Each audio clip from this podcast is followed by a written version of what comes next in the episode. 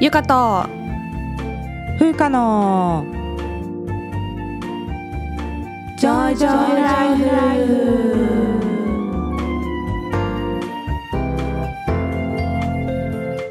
この番組ではゆかと風花2人の女医が日々の暮らしや仕事にまつわる小話などざっくばらんな日常トークをお届けします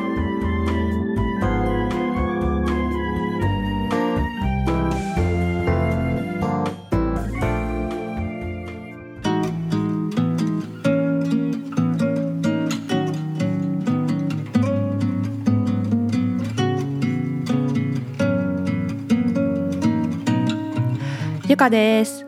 風花です。始まりました。ゆかと風花のジョイジョイライフ。はい。今回エピソード169ということで169回目でございます、はい。1月もはい。半ばを過ぎまして。うん。寒いですね。寒いよね。めっちゃ寒い。え東京も最低気温は0度割ったりします？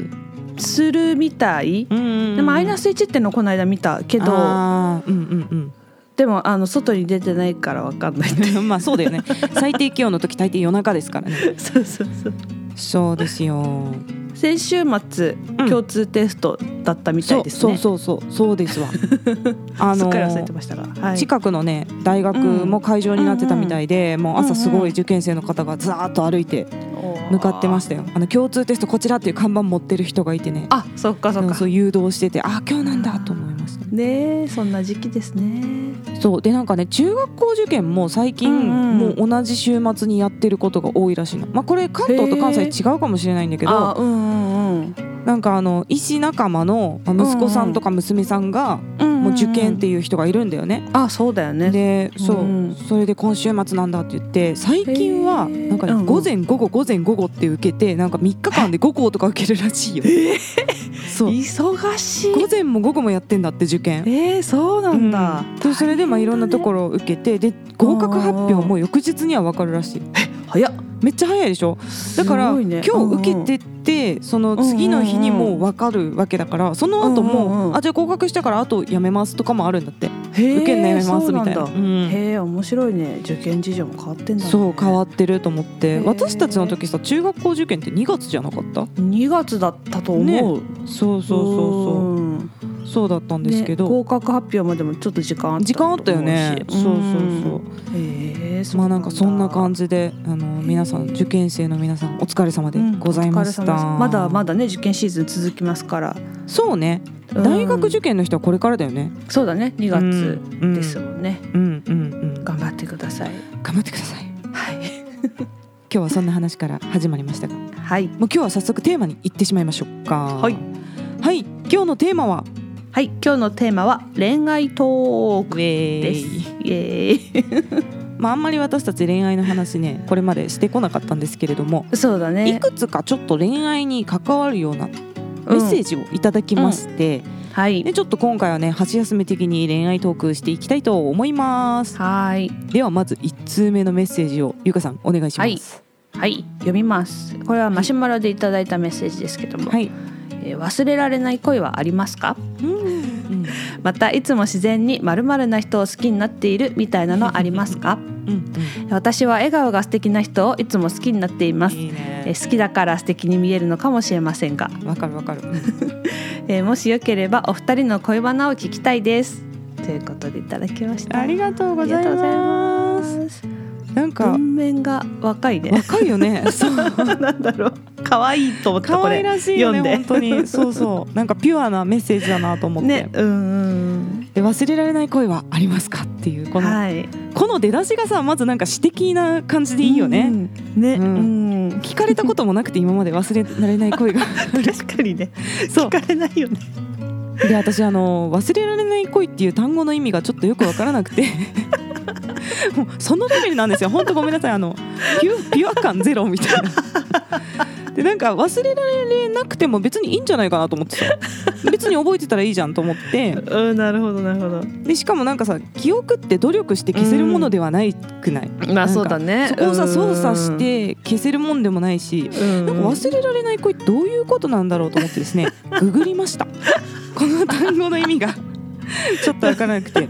忘れられない恋とはみたいな。とはみたいな。でなんか友達にも聞いたのこれ。へえね、忘れられない恋ってさなんかどういうことって言って。そしたらその友達もね「え別に覚えてたらよくない?」って言って。完全に同じ価値観だったから。2人でググってさ「なんかこんなん出てきたよ」とか言って見てたんだけどそしたらねすっごいたくさん検索かけたらサイトがヒットするんですよ。あそうなんだ、でなんかなぜ恋人を忘れられないのかとかうん。忘れられない過去の恋人を忘れる方法みたいなそういうサイトとかがすっごいヒットしてね。世の中に婚活のサイトってこんなにあるんだなと思って。婚活もですよ。あと恋愛サイト、うんそう。うんまあ一大コンテンツだからね。そう。うん。でまあその内容を見てみたらもう忘れられない原因としてねなんかずっと好きだったけど思いを伝えられなかった人だからとか、うんあと好きな気持ちが強かったりとか、まあ、好きな期間が長かったから忘れられないんだみたいなことが挙げられてて、うん。まあ、要するにそこから察するに過去の恋人に未練が残って執着してしまってる状態のことを多分忘れられないっていう言葉で表現してるっていうことらしいですね。なるほどなるほど。そう。そうだね。なんか私は記憶喪失の意味で忘れるっていうふうに思ってたから いやなんかえどうやって記憶をなくそうとしてるのそうそう。そうじゃなくてあ未練とか執着のことを言ってるんだっていうのを今回知ってあのすごく勉強になりました。本当にありがとうございます。これさバラードの歌詞にもしょっちゅう出てくるのよね「君を忘れられなくて」みたいな「あーうんうんうんうん。ノルイジュルスはフソソ」って言うんだけど。もでもさそれはなんか苦しそうに歌っとけばとりあえず感情表現としては成立するから なんか苦しい気持ちなのはわかんじゃんその言葉が。そうだね。うん。であんまり意味を考えてなかったんですけど、まあ、常にね、うん。うんなんかなんで無理に忘れようとするのかなと思って。いつも不思議に思ってたんです。へえゆかさん分かってた？分かってたよ。あすいません。ありがとうございます なんか本当のリアル記憶喪失のことだとは思ってなかったよ。そうだったんだ。いや私はなんかどうやってそんな記憶を操作しようとしてるんだろうっていつもすごい不思議だったんですけどね。まあこんな風に面ねそもそも言葉の意味が分かってないレベルなんで私はその忘れられない恋って経験したことないんですよ、まあ、言うたら。うんうんうん。うん、ねこれは過去の恋愛の記憶は失ってないんですけどなんか無意識下にあるっていう感じなの、もうきっかけがなければ思い出すことがないっていううんう感じ、んうんうんだけど嫌な印象はないです。なんかうん具体的なエピソードまでは忘れちゃってるけどなんか一時の人生を共に過ごしてくれて私を支えてくれた人たちだからなんかみんな過去の恋人には感謝の気持ちがぼんやり残ってるって感じ。ぼんやりぼんやり残ってる。そう。だからもう忘れてる行為。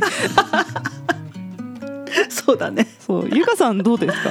私もね今現在忘れられない恋っていうのはもうないかあな。あそういいね。うんうん。なんかまあお別れした後とかはさやっぱ楽しかった時間とか思い出したりとか、うんうんうんああもうあの時は戻ってこないのかみたいな感じでなるほどね。悲しくなるみたいな。もうもう戻らないものを思って悲しくなるみたいなんとかでゆかさんに先に聞けばよかった。あの忘れられない恋の意味。そういうことか。うん。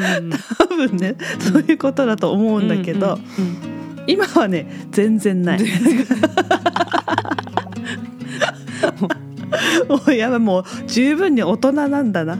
大丈夫かな？なんかさこううちらのさいや実はああいうあの人のことが忘れられなくてみたいな。テンションをね。テンションを期待して そのこのメールを送ってくれたのかもしれないですけどないですね。本当だよね。ないですねとか言って 期待外れの答えがすいません。書いてたら申し訳ないんですけど、まあ、うん。もうね多分ね十分に大人になってしまったんだと思うんだよねね。私はね、うん。きっと。うんうんでさ、まあ、10代の頃のさその、うん。さっき言ってた、うん。ず好きだったけど伝えられなかったとかさ、うんうんうん。そういう叶わなかった恋みたいなのもあるけど、うんうん。なんかもうもはやいい思い出みたいなこう、まあ まとめてねまとめてそうそう青春時代みたいなね。そうそうそうそうそう、になっているし、ん。お別れした人たちもやっぱ理由があって離れているわけだから。そうそうね。うん。でもまあな中にはさ、まあ、理由なく、うん。ほら離れなきゃいけなかったっていう人もいるのかもしれないじゃん。うん。なんだろう。こ個人間の問題じゃなくて物理的距離がすごい離れてしまうとかさ、うんうんうん。そういうので別れざるを得なかった人たちとかもいるかもそうだよねしれないから。周りの反対とかねそうそうそう自分たちの気持ちはねそうそうそうそう。お互い向いてたのに周りの反対で別れなきゃいけなかったとかもあるだろうからね。そうそう、ん。なんかそういう人はもしかしたら、ね、大人になっても忘れられない恋とかあるのかもしれないけど、うん。うんまあ、私は、まあ、幸か不幸か分かんないけど、うん。あそういうのないから、うん。なんか、まあ、全て吹っ切れているっていうかもう過去は過去みたいな感じに多分なってんだと思うわ。結構なんか男女間でもこれ差があるかなと思ってて言うよね。そう。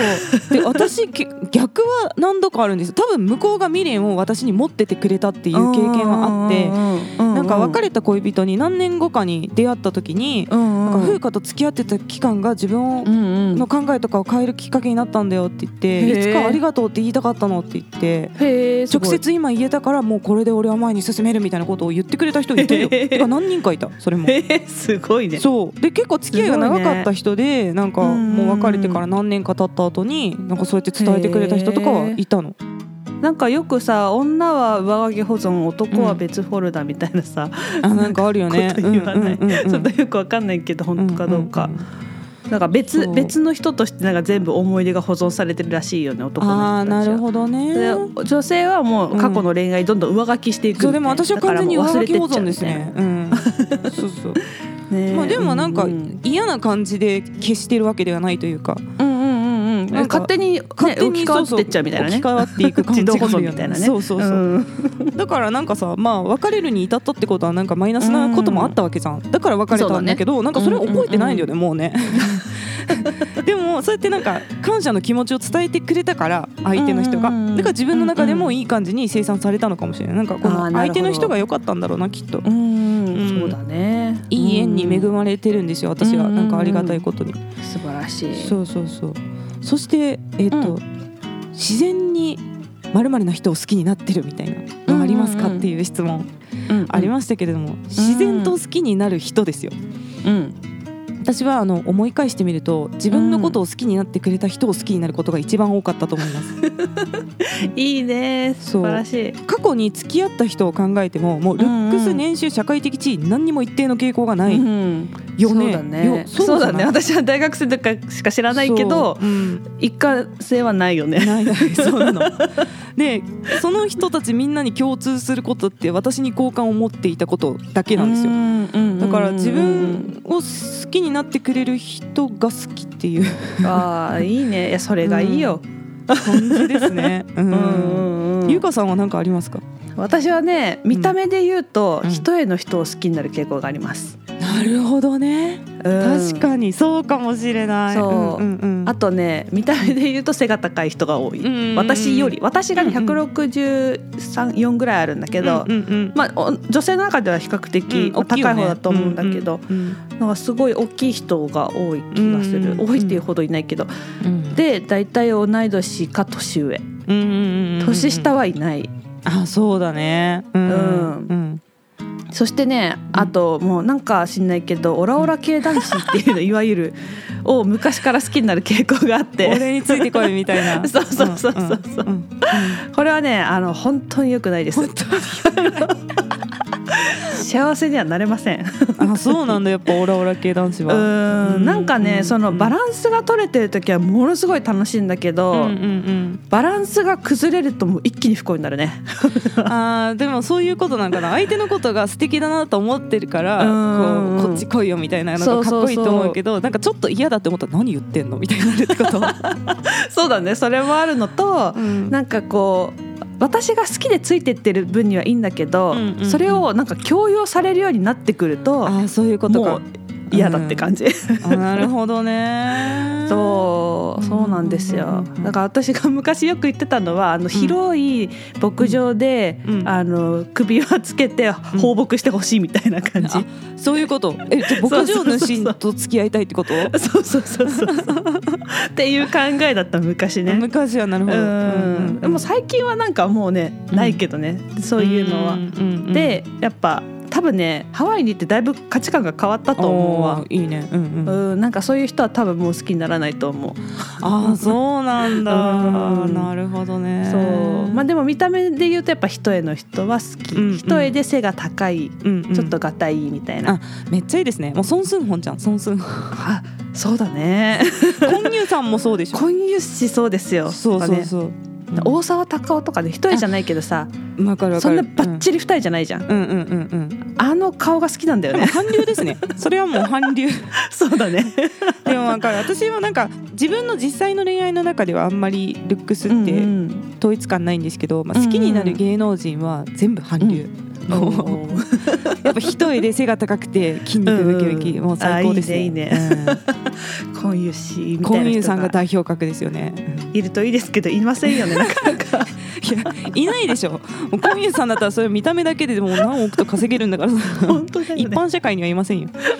いやそんな話でございましたが、のはいメッセージの中でね私は笑顔が素敵な人をいつも好きになっていますっていうのね、いいよねこれね。好きな人が笑ってるのはいい瞬間だと思います、そうだね。私も夫のうん笑顔が好きですね、あらいいですね、うん。ニコニコしてたらいい、うんうんで夫とね、まあ、結婚してるんで何が好きで結婚したんだろうなって考えてみたんですけど、うんうん。い一番はやっぱりね知能ですね。やそうだよね。夫ね非常に知能が高い人なんですよ。でも脳の性能がフェラーリのエンジンみたいな感じで、うん。いやいいねブローンみたいななんか試験とか受けるときに、まあ、うん夫が勉強してんなと思って夜頑張って勉強してるなと思って、まあ、大体その勉強量が、うんまあ、私の試験の1ヶ月前ぐらいの勉強量。私は1ヶ月前ぐらいにこれぐらい勉強するなっていう量のの勉強を夫がしてるなって思って試験いつなのって聞くと大抵3日後とか明日とか なんですよ。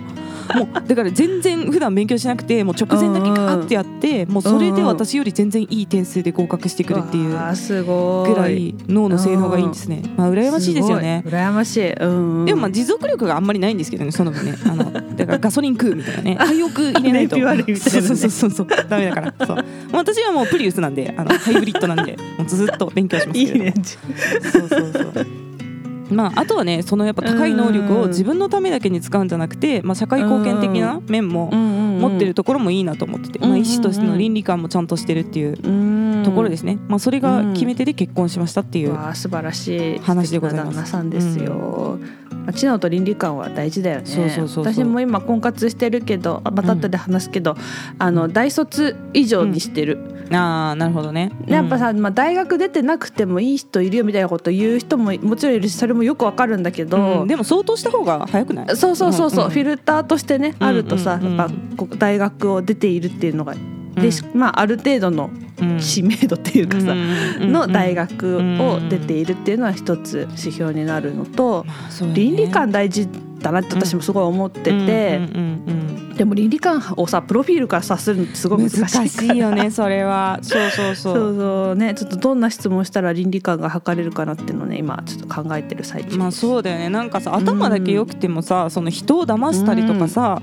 犯罪に近いようなことをしてその頭の良さをギリギリ法をかつめることに使って なんか弱者から金を巻き上げるみたいなことする人もいるじゃん。そうだね。知能だけ高くてもダメなんだよねだからね。そうそうそう。で医者同士の中でもさなんか、ううわこいつちょっと倫理観やばくないかみたいな人もさ、うんいるまあ、いいるいるじゃんゼロじゃないから、うんうんだから肩書きとか資格だけでは測れないものもあるし、うんそう。そうそう。なんかねいやすごいいい,、うん。いい人でよかったね。うんたたまたまよ。たまたま。私はもう全然なんかその努力は何もしてないので勝手に出会っただけなんですけれども。いいですよ。いやーそんな話でございました、た。はい。そして2通目のメッセージ。また婚活関連のものをいただいておりますので、はいこちらゆがさんお願いしますはい、読みます。はいえーこんにちはいつも楽しく拝聴させていただいてます。私は医学部3年生の女子です3。年生はい突然ですが、ゆかさん、ふうかさんは女医の3分の1の法則を知っていますか？はい。噂によると女医の3分の1は未婚3分の1は結婚して離婚3分の1は結婚したままという割合だったそうです、うんうん。えお二人の周りは実際にこの割合になっていますか、うんうん。私は三姉妹の末っ子で3人とも医学部に通っているのですが、うん。すごい,、えー、3人で検証してみたいと思っていまいやいやみんな幸せになって。す これからも応援していますということでいただきましいやもう面白いですねこのメッセージも。ね。ありがとうございます、た ありがとうございますいや3分の1の法則は知ってるよね。これよく聞くよね。もう私たちが学生の時からさずっとあります。言ってるよねこれね。でもね、うん。ある意味都市伝説だと思う正直。まあなんか、ね。面白いからなんか3分の1の法則なんだよとか言って言われてるだけで、うんうんうんうん私の周囲を観察するに結婚したままの人が一番多いですよ。うんうんで次がまあ未婚。でその次が結婚した後離婚する人。っっていう感じにだんだん少なくなっていくかな。で離婚してももう再婚して今幸せに暮らしてるっていう人もいるし。うんうんそうだね。まあなんか時系列を追っていくとそんな綺麗に3分の1にはならない印象うん。ですが、ゆかさんどうですか？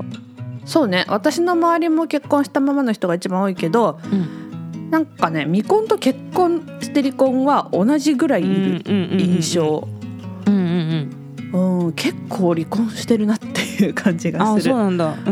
うん、であとまあ離婚して再婚した人もねさっきゆかさんも言ってたけど、結構いるから、まあ3分の1ではないかな、で今さそして女性も増えてるからうんね、で若いうちに結婚してる人も多いから、うん。半分ぐらいは結婚してる気がするな。うんな気がするな。うんうんうん。うん。っていう感じです。ね、でもさ女医さんって多分離婚の決断は早い印象がある、うんうん。その女医とそれ以外の職業の人を比べた時に、そうだね。もうダメだなと思ったらもうスパッと別れるみたいな人が多い印象。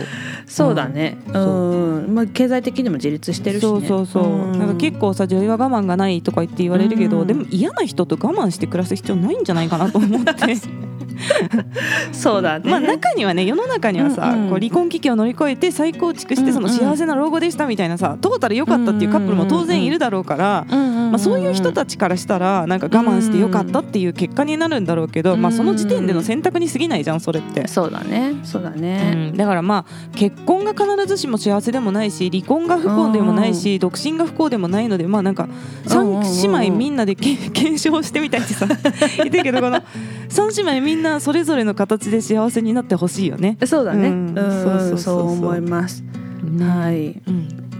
でゆかさんが結婚相談所に入会した件があったじゃないですか。そうですね。それをちょうどはね、この質問にぴったりだなと思って。いそうだね。結婚相談所はまずなんで入会したんですか？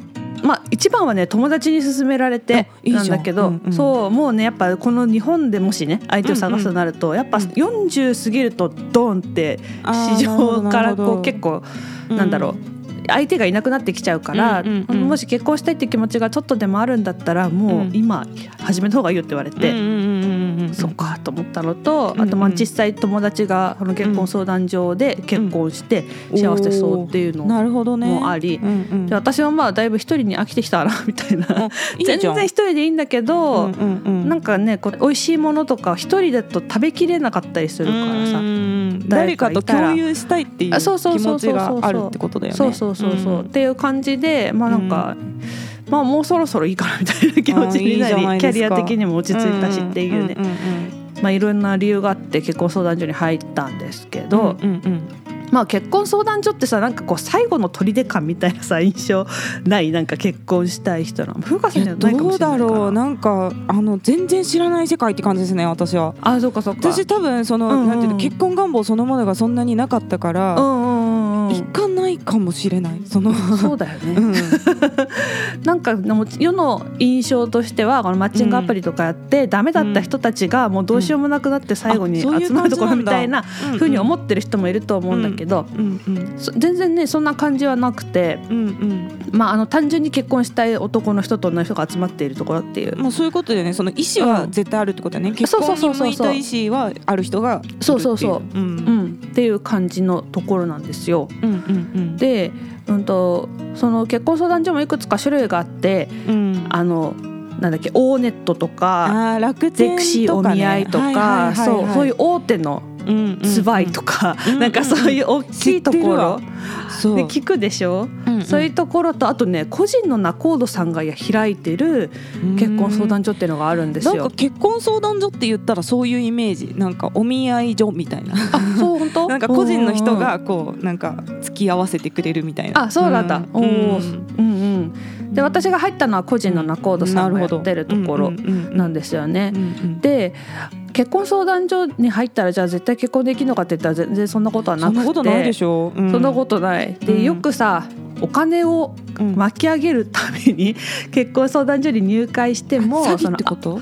あまあ、詐欺までいかないんだけど、うん。あえてそんなに合わない人ばっかり紹介してきてなんか成婚までの期間を長引かせるみたいな悪い会噂を。費を取るみたいな。そうそうそう聞いたことあるんだけど、うんうん。全然そんなことはなくてちゃんとね、うんうん。あの紹介してくれます。でもその方がさいいんじゃない？そのさゆかさんがさ、教えてもらったみたいにさうん例えばゆかさんがそこでさ結婚したってなったらさ、うん。ここ良かったよって広めてもらえるわけじゃん。ねそうそうそうそう。ん。だからそういう無駄な会費を取るよりかはいい口コミが 広まった方がメリットがあるって思ってんじゃない、うん。ねで大手の結婚相談所の成婚率、まあ、成婚率って多分結婚して退会するまでなんだけどこれはね大手は15%ぐらいしかないんだって。そうなんだね。低いよね。低い。なんかもっと結婚してんのかと思ってた。なんか運命の出会いを見つけましたみたいなコラム出てくるじゃん。っていうかさ あの私さっきの話でさあの忘れられない恋をさ、グーグルで検索したらさその、アバターとかにめっちゃこの 出会いを求めるならみたいな。結婚相談所のがめっちゃ出るようになっちゃって今グーグルが。そうそう。そうあれグーグルに見見られてると思ったんですけど。でもすごいこう幸せそうな写真が出てるじゃん。そういう結婚相談所のやつは。でも大手はやっぱりたくさん会員がいるから、なるほどなんだろう数打ち当たる理論的な感じでたくさん紹介しているみたいな話もあってそれでまあ15%で個人のところは50%ぐらい。でそれ何が違うかっていうと一人の仲人さんが見てる人数が全然違うんだって。そういうことね。で個人のところはだいたい60人ぐらいを一人の人が見てんだって。それでも多いなと思うんだけど。ただ私が入会したところはね成婚大会率80%って言われたの、やばくない？父みたいな。むしろ20位入ったらどうしようみたいな。感じなんだけど、そうそう。で大体やっぱ半年から1年ぐらいで成婚大会してるって言われた。まあね、30代後半になってくると,、うん。とまあ、1年から2年ぐらい、40代になるとやっぱ2年ぐらいかかる人もいるって言ってた。そう。でで、まあ、なんでこんなに高いのかっていうと、私が入ったところはねその一人の仲人さんが20人までしかもう見ないって決めてんだって、すごいね。そうすごいよね。その分こうしっかり分析してくれたりとかするそうそうそう、うんで一番最初に、その結婚相談所では分析自己分析を最初にするのね。めっちゃいいじゃん。そう。あそうなんだ。まず自分を知るってこと？そうそうそう。でそこの結婚相談所がモットーにしてるのが、まあ、結婚して大会するだけだったらまあ誰でもまあさできるっちゃできるわけよ、まあ、そうだよね。だけど、うん、まあ、結婚して幸せにならなきゃいけないから、ね、その後が大事だもんね。そうそう。で、うん、特に女性は、結婚してやっぱ関係が悪くなると、シングルの女性よりも幸福度が低いんだって、ああそうなんだ。で結婚してほどほどの関係性でシングル女性と同じぐらいの幸福度、で男性はねもう結婚してるだけでシングル男性より幸福が高いんだから高いんだって。それってやっぱ社会的な背景からくるものなんかな？それか普通に生産なのかな、うん、分かんない、ね、社会的背景もありそうだけどね。なるほど。だから男性はやっぱ結婚してるだけで幸せな人がいっぱいいるんだけど、はいはいはい、女性は結婚してるだけじゃ幸せになれないんだってよ。でもさ確かにさあの老夫婦でさ晩年奥さん先に亡くなっちゃうと急にこう元気なくなっちゃう男性 よく見るんですよ外来で。ね、で、ね、逆にねその旦那さんがね先に亡くなってもね女性は割と一人で立っていける人も多い印象があってだからそういうとこも関係してんのかもしれないね。ねそう。だから、まあ、ただ結婚するだけじゃなくて自分に合う人を見つけて、そのためにはまず自分を知りましょうみたいな。いいね。なんかデータに基づいてるじゃん。そうなの。すごい科学的だよね。ね。そう。で私が自己分析をした結果、うん、求めてる3つの人生に必要な3つのものみたいなのを、えー、いいねいい。ね何だったんですか？人生に必要な、ね、一番必要な、こうなんか三角形みたいにこうなってて、土台と真ん中と上みたいな感じになってるんだけど土台はね、休息だった。休息？休みたいってこと？ちゃんと休めるっていうそうそうやちゃんと休んでる。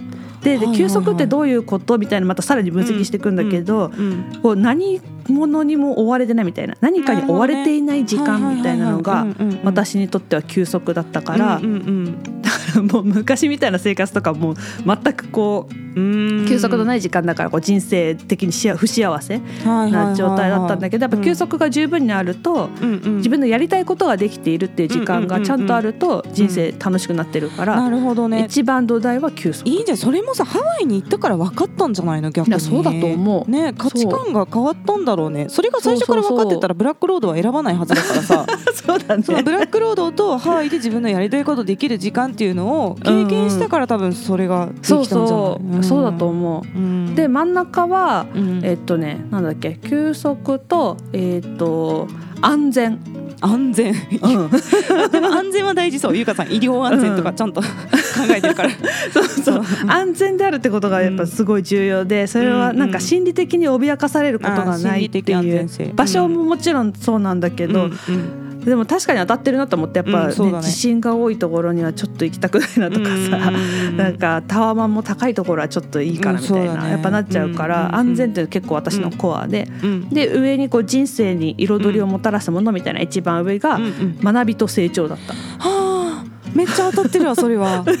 学びと成長だわ、そう確かに、だからやっぱうんり一緒に学んで成長を楽しめる人じゃないと、うんうんうんうん。一緒に行って多分辛いと思そうだねうみたいな。でそれでなんかちゃんと休息と安全が守られた上で、学びと成長を一緒に追求できる人ってことね。そうそうそう。あそしたらもう超ハッピーみたいな。うん、めっちゃなんかわかるよねそれは、そうそう。でそれを満たす人を、まあ、一緒に探しましょうみたいな。へえいいな。でお見い合いの中でどんなこういう質問をしたらそこが測れますみたいなのを教えてくれる感じでそうそうなんか台本みたいななんかこういう質問をしたらいいかもしれませんみたいなのを教えてくれているってはいいうはい感じ。はいはい。まだやってすごいないけどねね。うん。そう。だそれぐらいやっぱねあのアドバイスとか分析をしてくれるから、うん。あの個人おすすめですよ個人のあなるほどね、うん。なんかデータに基づいてる感があるよね、うん、そうそう、いね。いいですよ。そう。はいでマッチングアプリでもさ最近こう質問に答えて自分はこんな人みたいなやつあるんだけど、うん。でもあのマッチングアプリとの違いはやっぱね、身元が保証されてるっていうのが。これ大事だよね。大 単な事。る自己申告でやってたらさ、うん。もうだって別にチェック入れるだけでしょあんな。んそうそうそうそうそう、ね。職業とかも自分で書くだけだから、うんうんうんでアプリだとさこううん。男性で会員でね、うんうん。医師って書いてある人がうん。実際の人数より多いっていう事件が そうだったよね。あったよねこれ。なんか何歳から何歳までの医師って日本に何万人しかいないのにマッチングサイトに医師だとと自己申告で登録してる人の方がそう。実際の医師より人数が多いってやばいでしょ。だって結婚してる人いるのにさね。そうだよね。さそうそうそう。そう。そうだよ。そうもおかしいだろうって。2000社ばっかりだよもう言ねそう。だけど結婚相談所はやっぱりちゃんと資格証明書も、うんあの原本持って、うんうん。原本じゃないかコピーだったかな。出さなきゃいけないし、うんうん。あとね独身証明書っていうのを市役所でもらってこなきゃいけないんですよ。そんなんがあるんだ。そんなのあるんですへよー。ちょっと恥ずかしいんですけど、もうもらってうんそれも出したしあうん。と収入はね源泉徴収票を出しすました、ごい。リアル。まず源泉徴収票だったらでもさちゃんとなんていうの、うん。収入もその通りだし、うん雇用されてる先もねそうそうそうそう。病院だったら病院って出るかからね、うん。そう。っていう感じで、まあ、身元がね保証されてってのがやっぱまあ、それ一番大事だよね。マッチングアプリよりうんも、うん、大事な点で、うん。そしてもう一ついいのはお見合いの日程調整とかも全部ね相談所がやってくれるんですよ。いいね、うんうん。いいよね。それでもはいい、うん。きっちり1時間って決まってるの。いいね。時間もちゃんと決まってんだ、うん。そうそう。でうん。仲人さんにね、うん。もうどんなに嫌でも1時間で絶対に終わるから、とりあえず会ってみたらどうですかみたいなことを言ってくれて、そうだから絶対に1時間で終わる。うん。であと断るのももし嫌だったら仲人さんがやってくれる。あこっちから相手にもう会いたくないとか言わなくてよくあいて。いね、うん、会いませんでしたって私的な恨みとかもなんか心配なさそう、ね、そうそうそう、そうそうそうだからいいよねと思ってうんあの効率がいいマッチングアプリより、まあそうだよね、うん確かに。そう日程調整やってくれるの一番いいよね。なんかそこにさこう動かなきゃいけないっていうさ自分のリソースを使うじゃんなんか。そうなんですよ。そこ連絡取ってみたいなの、うん。しんどいもんね。ねそうなの。だから本当これありがたいと思って。いや素晴らしい、はい。もううまくいきそうな気がする。まだ会っていないの、まだ会ってない。あそうなんですか。でそう。現状はどんな感じなの？今。現状はねあの、うん。来週あたりに、うんうん。あの34人と会ってくるんですけど。すごいすごい。ね。なんか100人ぐらいからの申し込みがすごいいよね。いやそうなの。あのねゆかさんこれさうん写真撮ってたでしょ？あうんうんそうそうお見合いサイトお見合い用のこう写真真っていうのをね撮ってたそうそうんですよねそう、うん。それがね本当にね美女だったの あのいや別にあの詐称ってことじゃないんですよ。いやいやいや。全然ゆかさんなんだけどいやいやいや。ゆかさんのなんかいいところを本当にこう最上級にこう出てるっていうかその写真が。いやもう写真詐欺かっていうぐらいいじゃん。やいやまあ詐欺ではないけどこれはもう漏れてるよね。うんいやもうまあ漏れてはいる。うん。本当漏れててうん。いやすごいいいなこの写真って言ってて。ちょうどね、私があの札幌でスープカレー屋に並んでる時にあゆかさんが写真できたよって言って LINE で送ってくれたんですよ。その写真をね夫と見てもうこれは殺到するだろって言ってたの。こんなん絶対殺到やでって言ったらほらやっぱ殺到してるじゃないですか。100人から申し込まれてる。ねえねそうありがたいことにね。それでさ、でも、まあ、全員が全員あの私の求めてる人ではないんだけどそうだねでもなんだそんなに来ないですって言われてたのその。あそうすごい可愛い人でも、ん。なんか、うん。うん全然来なくて大変だったんですみたいなことを言ってたから、うんうんうん。まあもう30もねガチさだしさ、そんなにまあうんうん来ないかなとか思ってたらなんかうん結構来て、逆にちょっとこ困ったみたいな感じになり、ね。うんうんうん。でまあ年収をさやっぱ1,000万以上で出してるからそれもあるのかみたいななんかこう疑心暗鬼にだんだんなって。そうじゃない。年収かみたいやなんかさ時代がやっぱり変わってきてなんか私たち若い頃って医者はなんかそのん男性並みに稼いじゃうから女優は可愛げがないみたいなのでななんか避けられる感じだったんだけど今やっぱりまあ残念なことに不景気というかねえあれで共働きしていかないとなかなか子育ても難しいしこうなんか家買ったりとかそういう自分がこうしたいと思ってる生活をするのに2馬力じゃないと無理みたいな男性も結構多いらしくて確かに。やっぱりだからあの収入が多いことがマイナスではなくなってきてるんだよね。うん。うん、そうだね。だからさ、このあの写真と年収で、うんうんうん。まあ、来てるんだとしたら、うんうんうん。女性でこんだけ来るってことは男性もっとすごいだろうなってちょっと思っちゃった。確かにね。男性でそうだね。1500とかうんうんうん。さ年収あってうんうんうんまあ写真がそこそこ良ければうん。すっごいいっぱい来るだろうなと思って。だからねあの年収隠してる人もいるんだって。あそうなんだ。そう。とかあと起業してる人とかだとうんうん。給与所得はさ全然自分で決めれるかからね。そうそうそう、ん。取ってないからね。額面300とかになっちゃうんだけど、うんうん資産としてはものすごい持ってるとか、そうそういう人もいるからだからうん。そうとするときにね結構難しい、いやでも本当の年収書いてないことあるから。経営者はやっぱそうだよね。だって、ねそれで自分の収入を低く抑えといてさでそうそうそうそう。株式会社にしてボンって言ったらさもう何十億ってもらえるわけでしょ？そ,、れで。そうそうそわかんないよねう確かに。ねだから年収だけで単純に見れるもんじゃないんだけども、うん。うんまあ、そういういろんなのがあったりとかしなてるほど。だからね結構ね、面白いよ。なんか結婚相談所に登録してる人のマッチングサイトみたいなやつがあるのさ、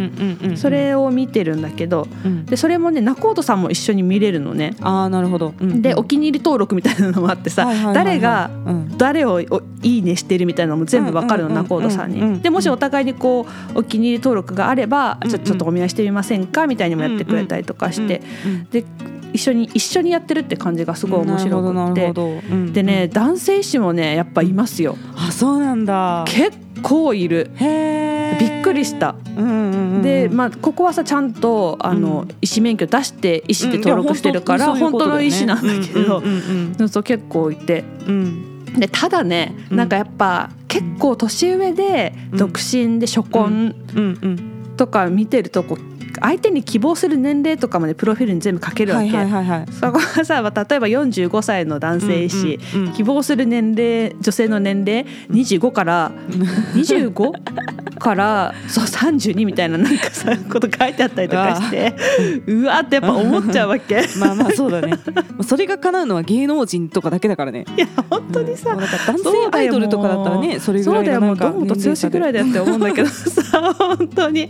なんかそういうのが妙にリアルで、うん。なんかね,、うだね。うわーってなっちゃって、うん。医者だけなんかさ自分がすごい解像度高いから。うんうんうんうん。プロフィールから見えてくるものが そうそうそう。できちゃってうわってなってんだけど。うんうんうん。でも医師以外の人だとうん。そういうの書いてなかったりとかもうすごい幅広くまあうん。建前上かもしれなくてもそういうふうに書いてたりとかするからうんもうなんか職業によって全然違うんだなと思ったりとか。ね。うん。結構人間観察的にも結構ねそうだよね。自分の知らない世界の人を知るそうそう感じだよね。そう、そうなの。でうん。いろんな人本当にいろんな人いるなと思って、面白いんだけど。どもずっと見てるとねやっぱ疲れてきます。疲れてる まあ情報も多いからね。うんそう情報が多い。で分かんなくなってきちゃって、うんうんうん。でだんだんなんかえなんかなんで私にこの人申し込んできたんだろうみたいななん。かだんだんなってきちゃって、ああなんかもう疲れたなってなった時に、うん。この間仲人さんと一緒にーうんうん。お見合いする相手を選んだ。電話しながら。おーなるほどね。電話とかズームしながら、うんうんうんそうそうこの人はああでこうでみたいな、うんうんうん。この人良さそうとかこの人はちょっとプロフィールが薄いですねとか言って。そう仲人さんめっちゃ面白くて。そうそう。で私が背高い人が好きで別に絶対条件じゃないけど、背高い人が好きとか言ってたら、うんうん。あ165かとか言って、うんうんその仲人さんが全部言ってくれるの。なるほどね。とかう言って。ん。そうそうそうなんかねあと年収とかもうわ年収600ねみたいな、で定時上がりで年収600ならまあとか言って言いながらなるほどなるほど。そうそう言いづらいことも全部ズバズバとこう第三者的な目線で言ってくれるからねすごいありがたい存在ですよ。なるほど。いや面白いですね。面白いよ興味があれば。そうですね。ぜひねあの結婚相談所もねねそういう方法もありますっていうことですよね。はい。ですまあそうよね。まあでもその後もし離婚してしまったとしてもまあ離婚が特別ネガティブなわけでもないですからね。そうそうそう。だよね。そう。それもね私アメリカ行ってなんか変わったんだと思う。アメリカ行ったやっぱ離婚してる人もして幸せそうなシングル女性もいっぱいいたし、三回目の結婚とか人もいたし、六十代で。なんか全然一回と思わなくていいんだみたいなふうに思ったらちょっと気楽にはなったいやそうですよ。なんか私実際その恋愛関係っていうか一人の人とそんなに長く続いたことがなくてその夫と出会うまでね、もう大体2年3年ぐらい長くてもっていう感じだったから、結婚する時にね今後その何十年も一人の人と添い遂げられるのかなっていうところには全然自信がなくて、っていうか自分が信用信用できないか自分で自分が信用できない。夫は別にいい人やったんやけど、私がそんなことできるんかなって思ってたんですけど、まあ、無理だったら離婚すればいいやと思って結婚したよ、実際。すごい。そうそう。なんかまあ別に結婚もその私は子育て願望がそんなになかったから、まあ、わざわざ結婚したいって思う人がいない限り別に結婚もしなくていいかなって思ってた感じで、まあ、そこに関してはほんまただ運が良かっただけなんですけどまあだからねいろんな未来がありますからね。そうそうそう、うん、そうだね。そうそう、うん、まあ、結婚したからって言って必ずしもさ幸せになってない人も,、ね、いるから、いるからね、すごい大変そうな人もいるしね、そうそう。だからまあ幸せは自分が決めるっていうそうですよ、感じというか、そこが一番大事だよね。そうそう、私も多分ね10年とかまあ5年前に婚活してたとしても多分うまく,、うまくいってないっていうか、こんななんか楽しいみたいな感じでできてないと思うから、なるほどなるほど、まあ、タイミングもねその人それぞれだと思うから。うん。いやありがとうございました。はい。そんな感じで今回は恋愛トークからの婚活トークという回でお送りしてまいりました。はい。そして次回エピソードの170回目は？はい。次回は質問に答える回です。そうですね。リスナーさんからいろいろ質問いただいておりまして、はい、質問にお答えしたいと思います。はい。また感想や質問などありましたらゆかドット風花 at gmail ドットコムまでお願いします。yuka ドット fuca at gmail ドットコムです。はい、各種リンクが概要欄にあるリンクツリーにまとまっています。匿名で質問など送りたい方はリンクツリーの中のマシュマロを投げるのリンクからぜひお願いいたします。はいでは今日も聞いていただいてありがとうございました。また聞いてください。さようなら。バイバーイ。